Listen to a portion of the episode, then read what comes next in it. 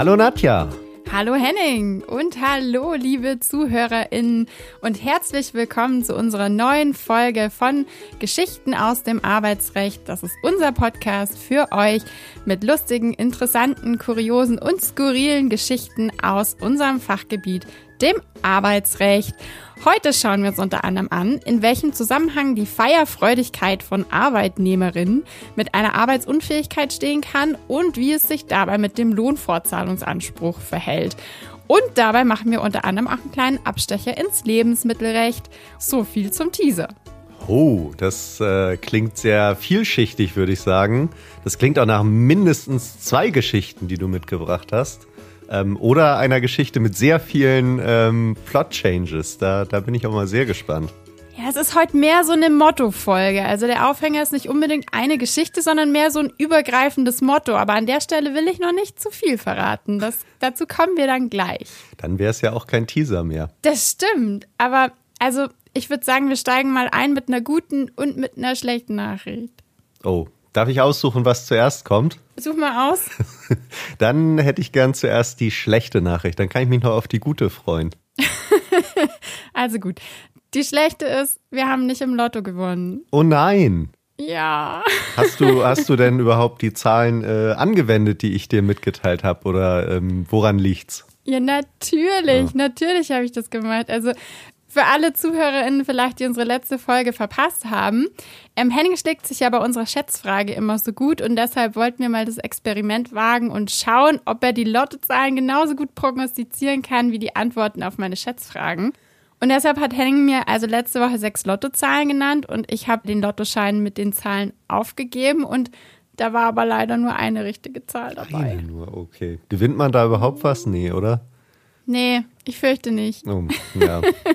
Gut, ähm, vielleicht ja. habe ich einfach mehr Talent für äh, arbeitsrechtliche Schätzfragen als für Lottozahlen. Ähm, dann grenzen wir mein Talent halt einfach weiter ein.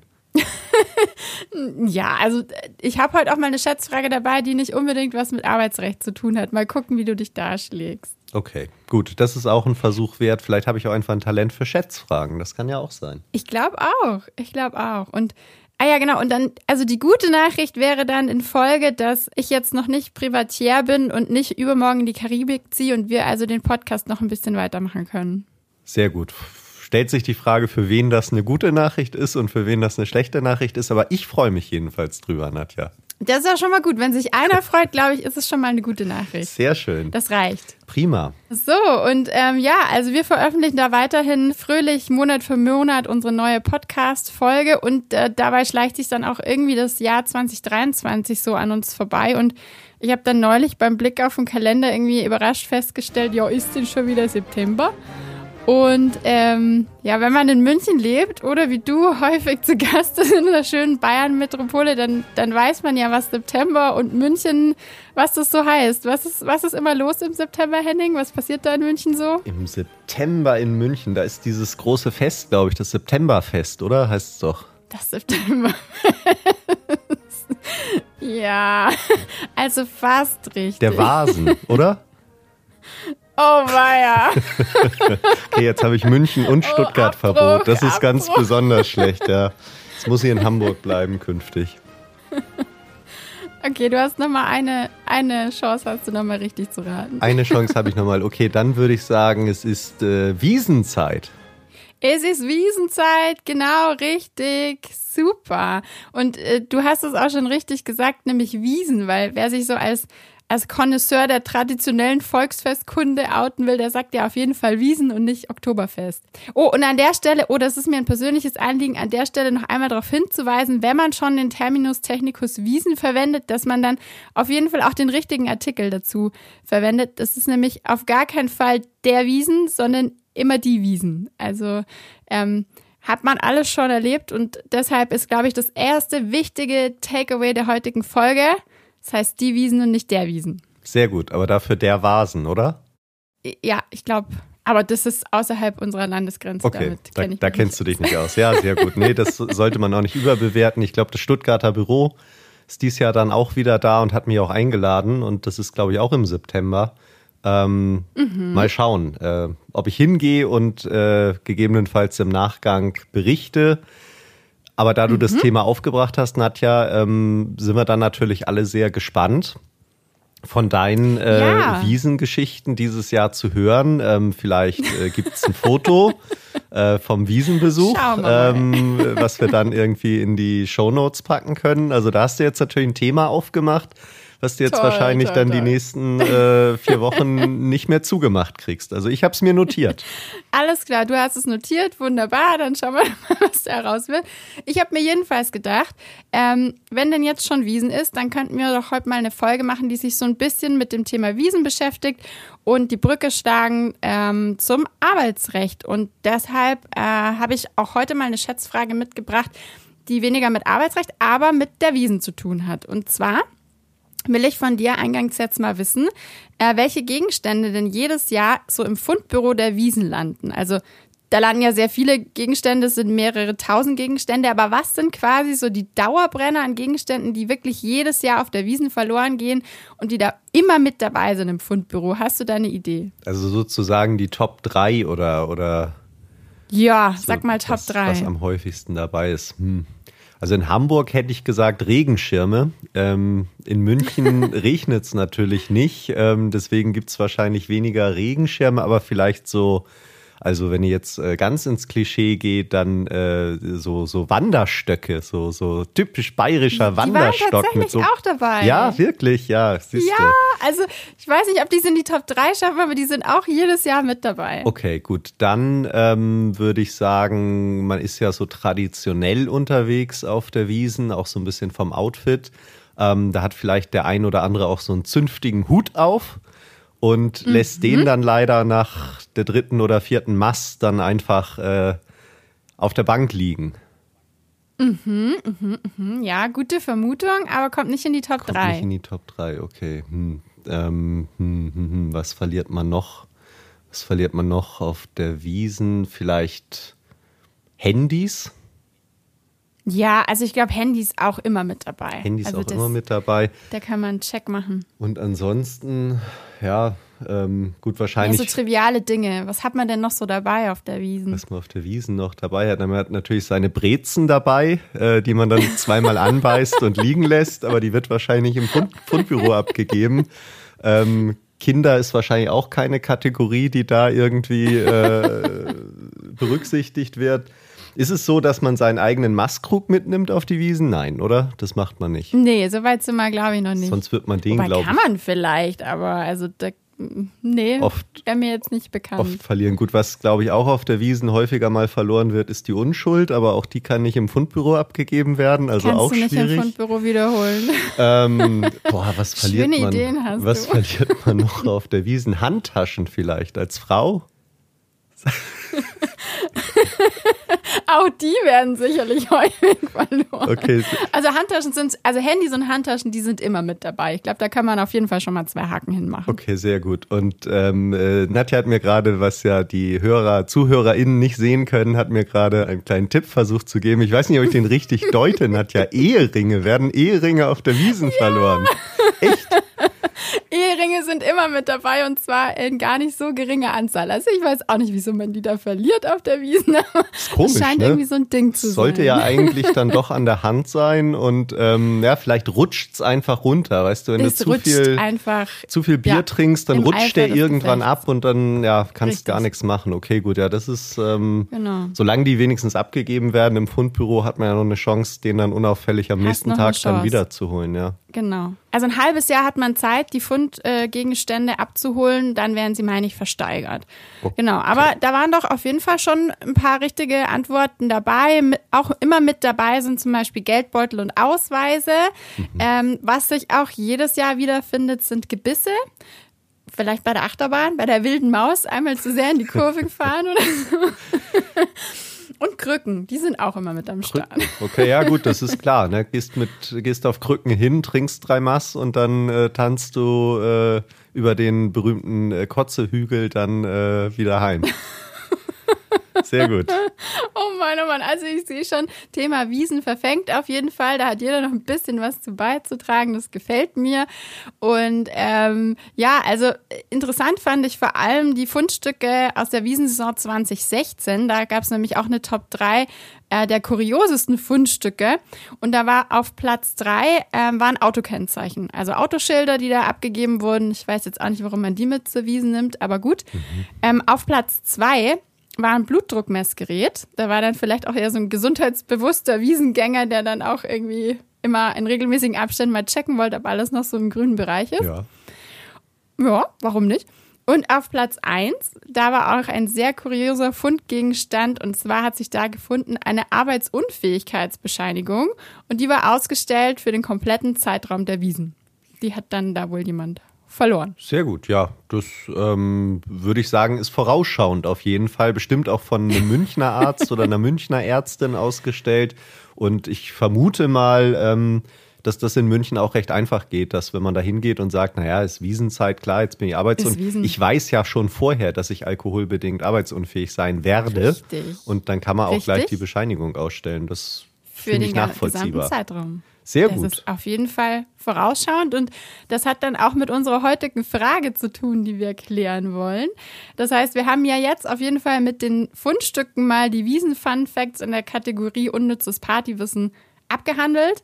Und jetzt ist eben die Frage, wie sieht es denn aus mit dem Wiesenbesucher, der da seine AU verloren hat? Und das führt uns ja auch zu dieser spannenden Frage, ob ein alkoholbedingter Kater, also zu Neudeutsch ja auch der Hangover, als Krankheit gilt und ob man, äh, ob der zu einer Arbeitsunfähigkeit führt, in deren Folge man dann eine Lohnfortzahlung vom Arbeitgeber verlangen kann. Und da dachte ich mir, passend zur Wiesenzeit wäre das eine Frage, die wir uns mal angucken könnten. Und es gibt auch ein Gerichtsurteil, das sich mit dieser Frage befasst hat. Zumindest mit der Frage, ob denn der Hangover eine Krankheit ist. Sehr gut. Das finde ich tatsächlich eine sehr interessante Fragestellung. Interessiert mich äh, persönlich, was da rauskommt, also für einen Freund. Ähm, also insofern. Für einen Bekannten eines Freundes der Schwägerin deiner Mutter wahrscheinlich? Äh, äh, richtig, der kennst du auch, ne? Ähm, genau. Also Kenn ich. deswegen bin ich sehr gespannt, was du dazu zu erzählen hast, Nadja. Also ich kann es äh, kaum ja. abwarten. Na, dann steigen wir doch direkt mal ein. Und zwar ähm, ist der Ausgangspunkt dieser Frage ein Fall, der im Jahr 2019 vor dem OLG Frankfurt entschieden wurde. Und ähm, das war kein arbeitsrechtlicher Fall. Das war eher ein Fall, der mit dem Thema Lebensmittelrecht zu tun hatte. Das heißt, wir machen heute auch noch einen kleinen Abstecher ins Lebensmittelrecht. Und beklagt war ein Unternehmen, das zwei Nahrungsergänzungsmittel beworben und vertrieben hat und laut der Werbung für diese Nahrungsergänzungsmittel soll der Verzehr von diesen Nahrungsergänzungsmitteln dem Entstehen eines Katers nach Alkoholkonsum vorbeugen bzw. die Wirkung des Katers lindern. Und das Produkt, das war zum einen ein Rollmops. sogenannter Anti Also bei uns sagt man da Rollmops. ähm, das ist also so eingelegter Hering äh, in gerollter Form mm, mit einer yummy. Gurke in der Mitte. Ähm, das ist das Nahrungsergänzungsmittel, was gegen Kater helfen soll. Ja, aber wird das auch beworben damit? Also das ist ja hier, das ist ja hier die Frage, ob es auch damit Kön beworben Könnte wird. man machen, so Startup-mäßig, dann in so eine fancy ähm, Plastikverpackung vielleicht rein irgendwie mhm. und dann so einen lustigen Spruch drauf. Und dann, also, aber irgendwie, du guckst zweifelnd. Also es scheint noch andere ja, Nahrungsergänzungsmittel. Also zumindest das OLG Frankfurt sagt da, das, das, da kommen wir nicht, kommen wir nicht weiter damit. Okay. Also, also das Produkt, das ähm, war zum einen so ein Anti-Hangover-Drink, also so war es auch benannt. Mhm. Also es war so ein, so ein in Pulverform in solchen Sticks. Und dann gab es noch den Anti-Hangover-Shot. Das ist so eine trinkfähige Mischung in so einem kleinen Fläschchen. Okay, das also waren ich, also die Produkte. Ich hätte gedacht, Anti-Hangover-Drink ist eben dann das Konterbier und der Anti-Hangover-Shot ist dann halt irgendwie der Konter-Shot am nächsten Tag. Also äh, das muss man ja dafür gar nicht jetzt besonders abfüllen, oder? Da muss man sich ja einfach nur dann rechtzeitig einen Vorrat anlegen. Oder ist, ist, ist das eine also andere kann Geschäftsidee? Kann man natürlich auch machen. Aber, aber da verdient ja keiner ja. dran jetzt. Also zumindest ist es jetzt keine neue Business-Nische, mhm. wo man irgendwie Werbung machen könnte. Aber ich sehe schon, du hast gute Ideen. Hausmittel halt, ne? Das sind eher die Hausmittel. Hausmittel, äh, die guten alten Hausmittel, ja. genau. Ja, also dieses Unternehmen, das da beklagt war, äh, das hatte unter anderem mit sehr blumigen und interessanten Ausführungen für diese Produkte geworben. Und es hieß, das sei ein Produkt, das sei natürlich bei Kater und ähm, ich fand, also einen Auszug, den muss ich jetzt unbedingt mal zitieren, den fand ich auch ganz schön. Da hieß es, das Produkt ist ein einzigartiges Nahrungsergänzungsmittel, das dir in langen Nächten und bei Genuss von leckeren Drinks zur Seite steht. Vollgepackt mit Pflanzenstoffen, Elektrolyten und Vitaminen gibt es deinem Körper zurück, was ein ausgelassener Abend ihm nimmt. Also es ist schon sehr, also Huh, also da wird der, der Trinker wird abgeholt da. diesen, die Zielgruppe Slogan. erkannt, ne? Das ist halt, ähm, also das sind die Leute, die dann auch ihrem Körper wieder das zuführen möchten, ähm, was die lange Partynacht genommen hat. Also wahrscheinlich so typisch Anfang 20 Studenten, ähm, die sagen, ja, da muss ich äh, gegensteuern am nächsten Tag um 17 Uhr oder wann auch immer. Korrekt.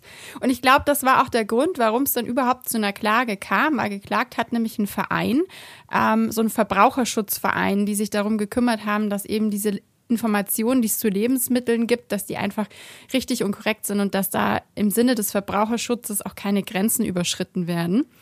Und die wollten das also jetzt mal gerichtlich beurteilt haben, ob man denn für diesen Anti-Hangover-Drink oder Anti-Hangover-Shot in dieser Art und Weise Werbung machen darf. Und ich glaube, der Hintergrund war genau das, was du auch gerade meintest, dass augenscheinlich die Zielgruppe einfach junge Leute waren, ähm, denen man vielleicht so ein bisschen vermitteln wollte, mit diesen Produkten könnt ihr trinken, so viel ihr wollt. Am nächsten Tag sorgen unsere Produkte dafür, dass es euch wieder gut geht. Und lass mich raten, ähm, es ist zumindest zweifelhaft, ob das der Fall ist und ob das Produkt auch hält, was es verspricht. Ja, zumindest hat sich das Gericht noch angeguckt, dass es ja, also es gibt, das muss man vielleicht auch dazu wissen, EU-weit eine Lebensmittelinformationsverordnung. Also kennst du mit Sicherheit auch. Die Klar zitieren wir rauf und runter. Aber ist das nicht die, die auch wahrscheinlich irgendwie, nee, das hat wahrscheinlich mit was anderem zu tun, ne? Die, der, der Krümmungsgrad der Banane und solche Sachen sind doch auch irgendwie da geregelt. Ah, sind das aber, nicht eher so DIN-Normen oder so? Ja, wahrscheinlich nicht in der Informationsverordnung. Da steht wahrscheinlich eher drin, dass man auf die Banane raufschreiben muss, was drin ist oder so. Banane und dass man die Schale nicht mitessen kann und ja, so solche ja, Dinge ja. vielleicht irgendwie. Das ist auch wichtige Informationen, das stimmt. Ja, also diese Verordnung, die stellt auf jeden Fall sicher, dass Hersteller europaweit einheitliche und klare Vorgaben zur Kennzeichnung von Lebensmitteln einhalten müssen und äh, dass eben die Verbraucher beim Kauf von Lebensmitteln umfassend informiert werden. Und ähm, in dieser Verordnung ist eben unter anderem geregelt, dass Informationen über ein Lebensmittel diesem keine Eigenschaften zuschreiben dürfen, ähm, in denen es darum geht, dass dieses Lebensmittel eventuell der Vorbeugung, der Behandlung oder der Heilung einer menschlichen Krankheit dienen könnte. Weil hier muss man dann eben die Abgrenzung ziehen zum Arzneimittel. Mhm. Also da geht es dann quasi um die Grenze, was ist noch Lebensmittel und was ist dann schon Arzneimittel. Und deshalb musste jetzt also das Gericht, ähm, um die Frage beantworten zu können, ob man denn da zulässigerweise so für diese Anti-Hangover-Mittel werben darf, zunächst mal die Frage klären, ob denn der Hangover eine Krankheit darstellt. Und ähm, das fand ich eigentlich ganz interessant, wie sich das Gericht dieser Frage dann auch genähert hat. Vor allem, weil nämlich in dieser Lebensmittelinformationsverordnung der Begriff der Krankheit gar nicht definiert ist. Mhm. Und dann haben die sich eben angeguckt, was versteht man denn unter einer Krankheit? Und die haben dann gesagt, naja, eine Krankheit ist eigentlich jede Störung der normalen Beschaffenheit oder der normalen Tätigkeit des Körpers. Und äh, darunter fallen auch unerhebliche oder nur vorübergehende Störungen der normalen Beschaffenheit. Mhm. Ähm, und ja, dann sind die also so mehr oder weniger zu dem Ergebnis gekommen, dass man gegebenenfalls den Kater schon als Krankheit verstehen könnte, weil, also Vielleicht hat der Bekannte deines Freundes, deiner Schwiegermutter, von deiner Oma auch äh, schon mal gehört, welche Symptome es denn bei so einem Kater gegebenenfalls geben könnte am nächsten Tag. Hast du da vielleicht eine Idee? Ähm, ja, wenn ich da genau genug zugehört habe bei den Geschichten, die da erzählt wurden, dann ähm, habe ich jedenfalls also Kopfschmerzen ähm, mhm. schon mal äh, gehört, dass es dazu kommen kann. Ähm, ich glaube, äh, Müdigkeit, Abgeschlagenheit, mhm. vielleicht auch mhm. Gliederschmerzen. Mhm. Übelkeit soll gelegentlich auftreten, soll, insbesondere wenn das letzte Bier halt irgendwie dann doch wohl schlecht gewesen ist. Also das ja. passiert wohl manchmal, dass das letzte Getränk, was man zu sich nimmt, irgendwie schlecht ist und dann, mhm. klar, verdirbt man sich den Magen. Ähm, mhm. ja, ich glaube, das sind so die wesentlichen die wesentlichen Symptome bei äh, meinem Bekannten kommt häufig auch noch hinzu, dass der äh, im Zustand eben der Freude vor dem Kater auch sehr mhm. gerne singt. Und ähm, dann ah, kommt schön. am nächsten Tag eben auch äh, Heiserkeit hinzu. Also wenn man sich so drei Stunden Karaoke in irgendeinem Pub gegeben hat, dann klingt man halt am nächsten Tag nicht mehr ganz so frisch ähm, wie vielleicht im Normalzustand, ja. Ja, also da hast du, glaube ich, gut zugehört bei der Beschreibung der Symptome. Auch das Gericht äh, scheint gut zugehört zu haben und hat auch festgestellt, dass exakt diese Symptome als Folge eines exzessiven Alkoholgenusses auftreten können am nächsten Tag. Und äh, das Gericht hat dann also gesagt, also derartige Symptome, die liegen definitiv außerhalb der natürlichen Schwankungsbreite des menschlichen Körpers. Fand ich mhm. auch sehr schön. Und die treten also nicht als Folge eines natürlichen Auf und Abs des Körpers ein, sondern eben als Folge des ähm, Alkoholkonsums und damit einer schädlichen Substanz. Und deshalb sagen die, ja doch, so ein Kater, das erfüllt durchaus die Definition des Begriffs Krankheit. Und mhm. ähm, das war würde dann ich also auch sagen. Ne? Also ich würde auch sagen, Kater sieht wie eine Krankheit aus. Also der Mensch zumindest dann, der den hat, mhm. ähm, fühlt sich wie eine Krankheit an. Ähm, den Begriff Schwankungsbreite finde ich in dem Zusammenhang auch also wunderschön. ähm, also Gut das gewählt, ist oder? wirklich äh, die hohe juristische Kunst, da mit solchen äh, Begrifflichkeiten dann zu arbeiten. Und insofern, ja, also kann man, glaube ich, so, so sehen. Dann müsste man vielleicht auch den, den Muskelkater ja als Krankheit sehen. Ne? Also wenn man irgendwie. Oh, interessant. Wenn ja. man irgendwie zu viel Sport macht, dann ist wohl, also dieser Muskelschmerz, diese Übersäuerung des Muskels, ja. Ist ja vielleicht dann auch außerhalb der normalen Schwankungsbreite. Also vielleicht ist das dann auch schon eine Krankheit. Ne? Nicht nur der K eine also, Kater, ja. auch der andere. Ja, aber vielleicht ist das noch im natürlichen Auf und Ab des menschlichen Körpers äh, enthalten, weil es ja nicht auf die Zuführung einer Substanz von außen zurückzuführen ja, ist. Ja. Aber spannende Frage. Vielleicht müssen wir uns die dann im Nachgang nochmal angucken. Das, das stimmt natürlich, wobei ich auch sagen würde, dass also so äh, mit meinem bisherigen Erfahrungswissen aus knapp 40 Jahren Lebenserfahrung würde ich auch sagen, das normale Auf und Ab des menschlichen Körpers ist auch sehr individuell. Also ist zumindest das mein Eindruck. Also ich habe das Gefühl, ähm, da geht's bei manchen mehr und bei manchen weniger auf und ab. Und ähm, insofern ist da auch echt die Frage, was man da als Normalzustand nimmt. Aber gut, ähm, wollen wir nicht vertiefen an der Stelle. Das stimmt. Ja, also zumindest kam jetzt das OLG Frankfurt also zu dem Schluss, der alkoholbedingte Kater, den kann man als Krankheit ansehen. Und in der Folge war damit eben die Werbung, die die Beklagte herangezogen hat, um für ihre Produkte, für ihre Nahrungsergänzungsmittel zu werben, als Folge unzulässig. Und für uns stellt sich jetzt die Frage, welche Auswirkungen hat denn dieses Urteil jetzt auf das Arbeitsrecht? Und da muss man wissen, dass dieser Fall des OLG Frankfurt im Jahr 2019 zur Wiesenzeit entschieden wurde. Mhm. Also im September, also pünktlich zum Septemberfest. Und ähm, das Urteil fand da also insofern große Resonanz, als dann natürlich in sämtlichen lokalen Gazetten getitelt wurde, dass jetzt endlich gerichtlich geklärt sei, dass der Kater eine Krankheit ist. München atmet auf. Sehr gut, ja. ja, Arbeitgeber waren schon leicht äh, verunsichert und, und verstört und aufgescheucht, aber sämtliche partyfreudigen Arbeitnehmer fanden das natürlich großartig, weil da lag jetzt halt für viele Wiesengängerinnen der Schluss nahe. Ja klar, wenn jetzt ein Gericht sagt, der Kater ist eine Krankheit, dann kann ich mich ja am Tag nach dem Wiesenbesuch ganz offiziell bei meinem Arbeitgeber krank melden und bekomme ja dann auch äh, meinen Lohn fortgezahlt. Ist ja logisch, ne? Wenn ein Gericht sagt, Kater, Krankheit, Lohnfortzahlung plus. So muss es ja sein. Könnte man denken, aber äh, wahrscheinlich gibt es da einen Twist, vermute ich mal. Jetzt kommt der Twist.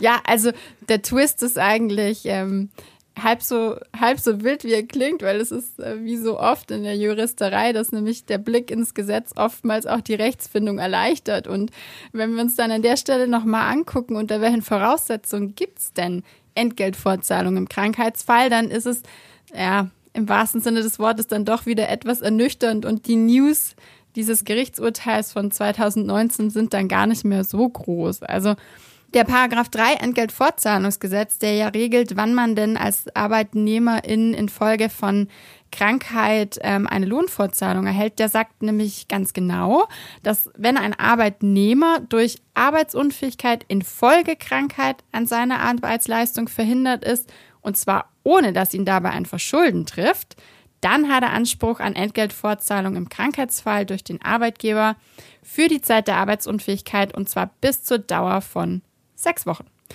Und ähm, weil jetzt Wiesen wieder ansteht, dachte ich mir, wir sprechen einfach mal kurz dazu, welche Voraussetzungen es also gibt und welche erfüllt sein müssen, dass man dann tatsächlich eine Lohnfortzahlung bekommt im Krankheitsfall. Und ähm, ja, also über den Paragraphen 3 beziehungsweise über den zitierten Absatz hinaus wären also auch mal zwei Grundvoraussetzungen ganz wichtig, nämlich zum einen brauchen wir erstmal ein Arbeitsverhältnis. Das wäre das wär schon mal ganz gut, wenn das vorliegen würde. Wäre hilfreich, ja, das stimmt. Genau, also für Freelancer, also für echte Freelancer gäbe es dann demnach keinen Lohnfortzahlungsanspruch. Und ähm, was auch noch wichtig ist, ist die Wartezeit. Also sprich, das Arbeitsverhältnis, das muss mindestens vier Wochen ununterbrochen bestanden haben, damit man sozusagen äh, überhaupt erstmal in diesen potenziellen Anspruch auf Entgeltfortzahlung kommt. Genau. Und dann, dann ist auch ganz wichtig, dass wir ja eine Arbeitsunfähigkeit infolge einer Krankheit brauchen. Und ähm, ich weiß nicht, wie ist da deine Erfahrung, Henning? Also ähm, es zeigt, glaube ich, jetzt auch der Fall ganz gut, beziehungsweise das, was da in den Medien getitelt wurde und dieser Kurzschluss sozusagen dann auch Krankheit, juhu, ich krieg Lohnfortzahlung. Ähm, das maßgebliche Kriterium ist ja nicht die Krankheit, sondern die Arbeitsunfähigkeit infolge einer Krankheit. Mhm. Genau, und diese beiden Dinge, die sind halt eben auch streng voneinander zu trennen. Also nur die Krankheit als solche reicht nicht, sondern die Krankheit muss halt eben auch zu einer Arbeitsunfähigkeit führen, damit ich überhaupt die Voraussetzungen für die Lohnverzahlung erfülle. Henning, fallen dir vielleicht ein, zwei Beispiele ein, wo man sagen würde, da würde man jetzt Krankheit bejahen, aber Arbeitsunfähigkeit verneinen? Da fallen mir bestimmt ganz viele Beispiele ein und ähm, das ist so ein bisschen ein Thema, was einen auch in der Praxis manchmal ja wirklich auch ärgern kann. Wir beraten ja doch überwiegend in unserer Kanzlei oder weit überwiegend Arbeitgeber. Und insofern ähm, hat man da natürlich auf Mandantenseite mh, hm, vielleicht dann eben eher auch den etwas kritischeren Blick manchmal auf Arbeitsunfähigkeitsbescheinigung. Mhm. Und eigentlich müsste ein Arzt, bevor er eine Arbeitsunfähigkeitsbescheinigung ausstellt, und das vielleicht auch nochmal als kleiner Hinweis an all die Ärzte, die uns jetzt zuhören, müsste eigentlich zunächst mal den Patienten, die Patientin fragen, was der oder die eigentlich mhm. für einen Job hat und müsste mhm. dann eben schauen, ob aufgrund der Krankheit, also natürlich gucken, ob eine Krankheit vorliegt, klar, Mhm. Aber wenn es dann um die Frage der Arbeitsunfähigkeit geht, eben dann wirklich schauen, ob die konkret vorliegende Krankheit eben dann auch wirklich die Arbeitsfähigkeit mhm.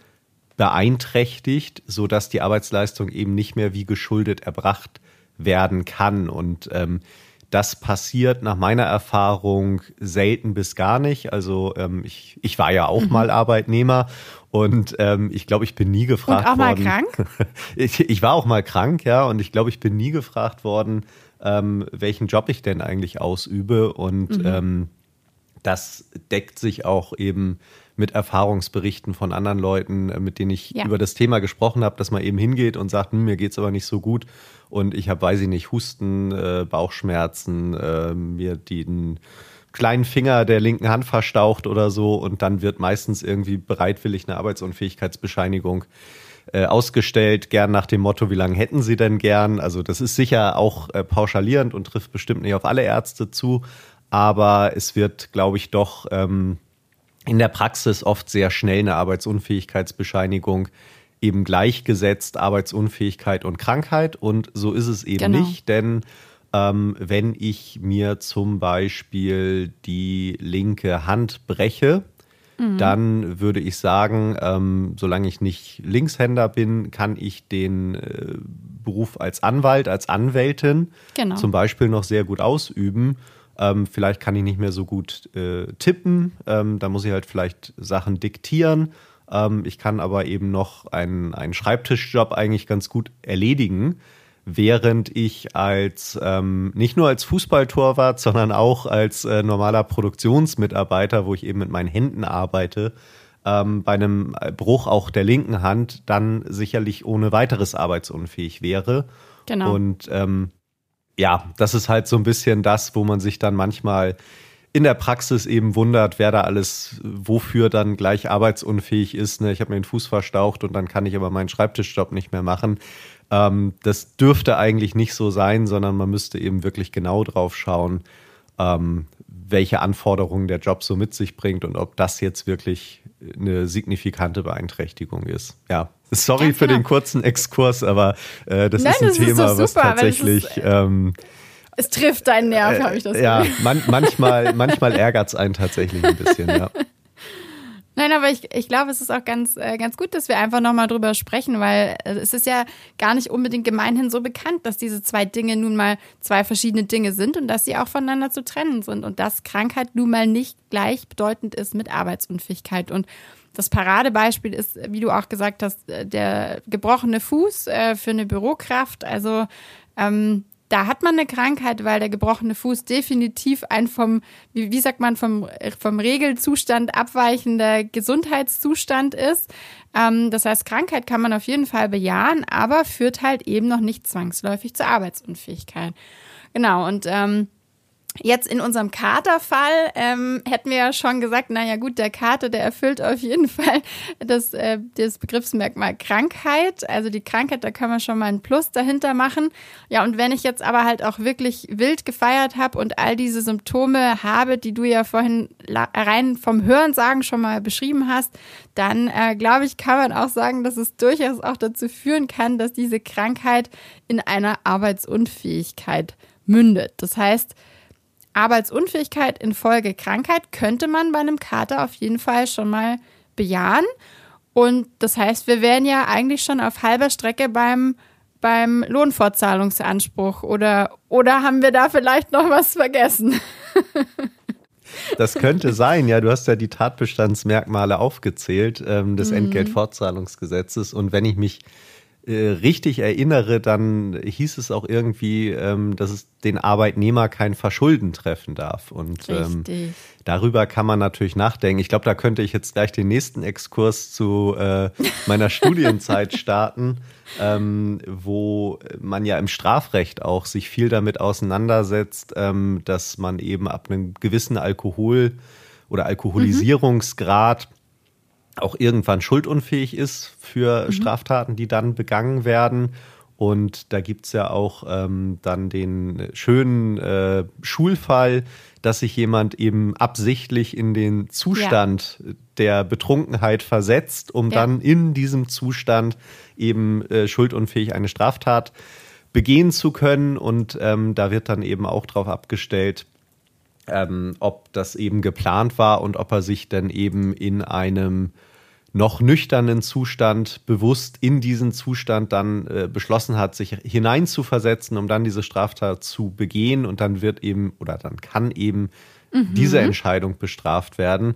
Und wenn man die Grundsätze jetzt so ein bisschen überträgt, ich will jetzt nicht weiter äh, abschweifen in die ähm, Geschichten ähm, wo Leute sich dann da auch ähm, äh, unter Aufsicht ähm, zu wissenschaftlichen Zwecken bewusst betrunken haben in Strafrecht AGs, um eben festzustellen. Was? Sowas gibt Sowas, sowas soll es geben. Ich habe tatsächlich, also mir wurde es nicht angeboten. Ähm, Ehrlich? Weiß ich nicht. Vielleicht hat man gesagt, ja, Profi oder so, der braucht das nicht mehr.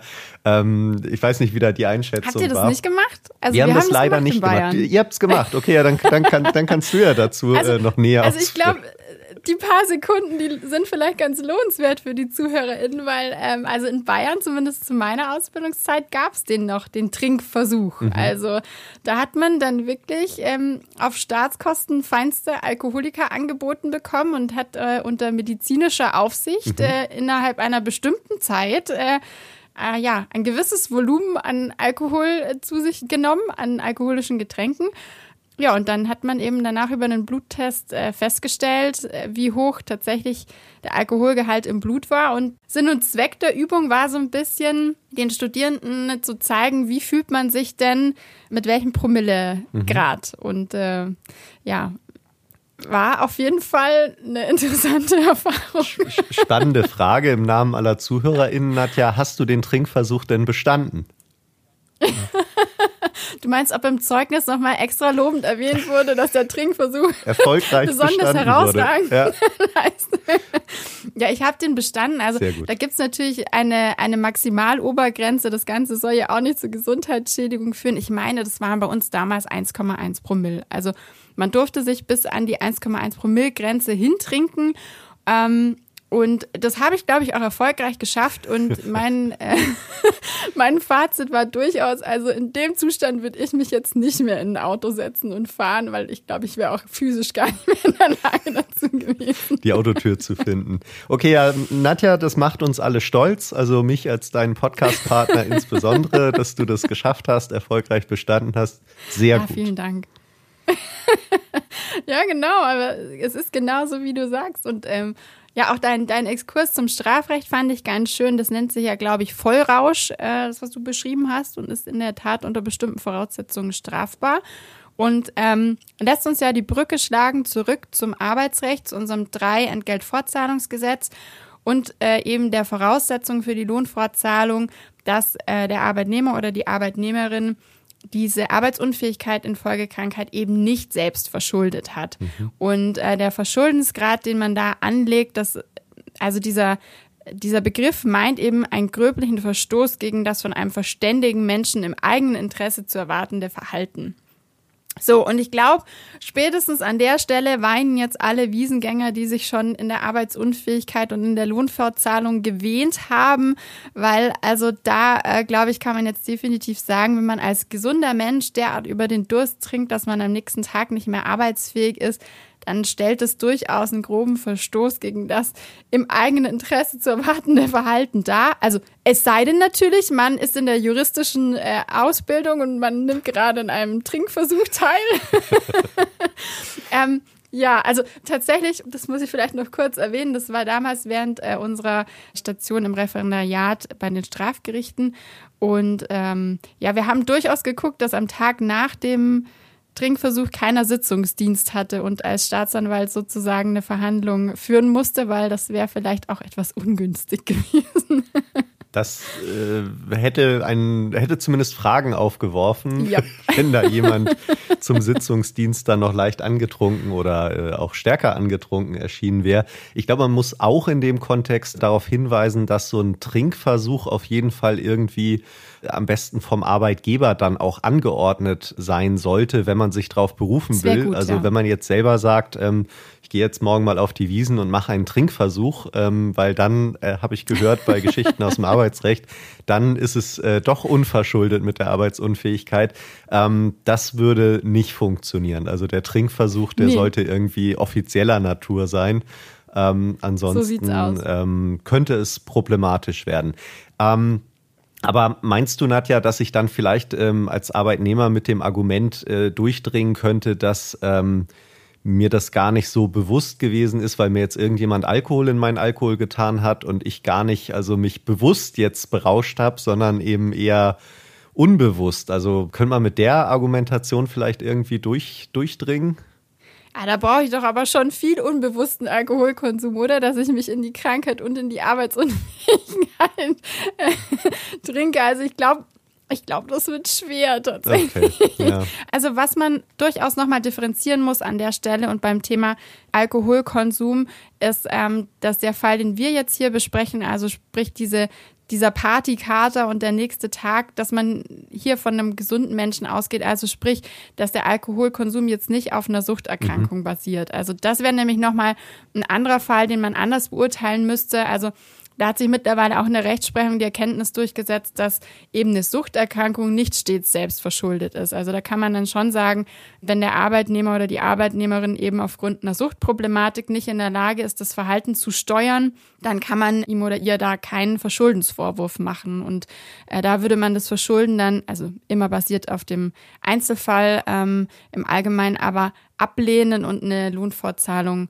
bejahen. Wichtiger Hinweis, glaube ich, Nadja, ne? das muss man tatsächlich ähm, sehen. Also wir, wir scherzen ja jetzt auch über das Thema hier und ähm, ist es ja im Normalfall auch, aber es gibt eben da auch viele genau. Menschen, die da Probleme haben und ähm, da ist dann beim Arbeitgeber, glaube ich, ein ganz anderes Thema. Ähm, äh, auch eine andere Verantwortung äh, vorhanden, was Fürsorgepflicht, Fürsorgeaspekte genau. angeht. Da habe ich in meiner Praxis auch schon den einen oder anderen echt äh, schwierigen Fall begleiten müssen, wo eben Arbeitnehmer wirklich mit massivsten Problemen dann betroffen waren mhm. und dann eben auch der Arbeitgeber sich natürlich sehr gut überlegen muss, was mache ich da, ähm, wie gehe ich mit diesem Fall dann weiter um und ähm, das sind dann wirklich schwierige Entscheidungen, die da zu treffen sind und äh, das muss man wirklich genau trennen. Absolut, das sind zwei komplett verschiedene Fälle und gut, dass du nochmal den Hinweis machst, dass wir heute hier in unserem Podcast nur über den Wiesen-Hangover sprechen und dass das auf gar keinen Fall äh, gleichzusetzen ist oder zu vergleichen ist mit äh, einer Alkoholthematik, ähm, die auf einer Suchterkrankung basiert. Das ist nochmal ein komplett anderes Thema. Und ja, also als Fazit bedeutet das jetzt aber für unsere feierfreudigen Wiesenfreunde, ähm, dass wenn man doch einmal zu tief ins Glas geguckt hat und am nächsten Tag arbeitsunfähig ist, dass man dann ja krank ist, sich krank fühlt, vielleicht auch arbeitsunfähig ist, aber der Anspruch auf Lohnfortzahlung halt einfach nicht besteht, weil man es doch selber verschuldet hat. Und deshalb, ja, Praxisempfehlung unsererseits. Urlaub nehmen für die Wiesenzeit. ja, oder, oder dem alten äh, Motto getreu, wer feiern kann, kann auch arbeiten gehen. Ähm, ja. Wo ich sagen würde, das ist eigentlich der richtige Leitspruch. Also wer feiern kann, der muss dann eben gucken, dass er am nächsten Tag sich auch wieder in den Zustand der Arbeitsfähigkeit bringt und dann entsprechend auch eben die Arbeitsleistung dann wieder erbringen kann. Also insofern Ihr packt das schon in München. Ja, so sollte das sein. Aber allerdings, glaube ich, sind wir da auch wieder bei der Steuerbarkeit, mhm. oder? Also, das ist vielleicht auch nochmal Teil zwei des Praxistipps. Wenn man es dann wirklich ein bisschen übertrieben hat und ganz versehentlich zu tief ins Glas geschaut hat und sich am nächsten Morgen irgendwie nicht in der Lage fühlt, zur Arbeit zu gehen, aber halt trotzdem tut und dann ja mehr oder weniger noch mit Restalkohol die Arbeit aufnimmt. Also in dem Fall, ähm, ist man ja eigentlich mehr oder weniger trotzdem arbeitsunfähig. Und da mhm. kann dann der Arbeitgeber auch nach Hause schicken und kann sagen, also Freundchen, so nicht. Ähm, du bist arbeitsunfähig, du gehst jetzt nach Hause. Und äh, dafür es dann auch keinen Lohn. Also either or ist, glaube ich, keine gute Idee. Das heißt, entweder Urlaub nehmen oder einfach ganz vernünftig mit Augenmaß auf dem Oktoberfest feiern. Genau. Sehr gut, ja. Ähm, Bad News wahrscheinlich jetzt. Äh, kein Schlupfloch, äh, was wir hier aufdecken konnten für die Wiesengänger, aber ähm, dafür seriöser Rat und äh, der gut gemeinte Hinweis, sich dann lieber Urlaub zu nehmen, ja. ja, auf jeden Fall ein gut gemeinter Hinweis. Und genau, also ich glaube, ähm, jetzt haben wir noch mal so ein bisschen in diesem Wiesenkontext uns angeguckt, wie sind denn diese Voraussetzungen für die Lohnfortzahlung und ähm, was wir vielleicht unseren ZuhörerInnen noch mal mitgeben können, weil es auch noch relativ neu ist äh, im Entgeltfortzahlungsgesetz, da hat sich ja zu Beginn diesen Jahres nochmal was getan.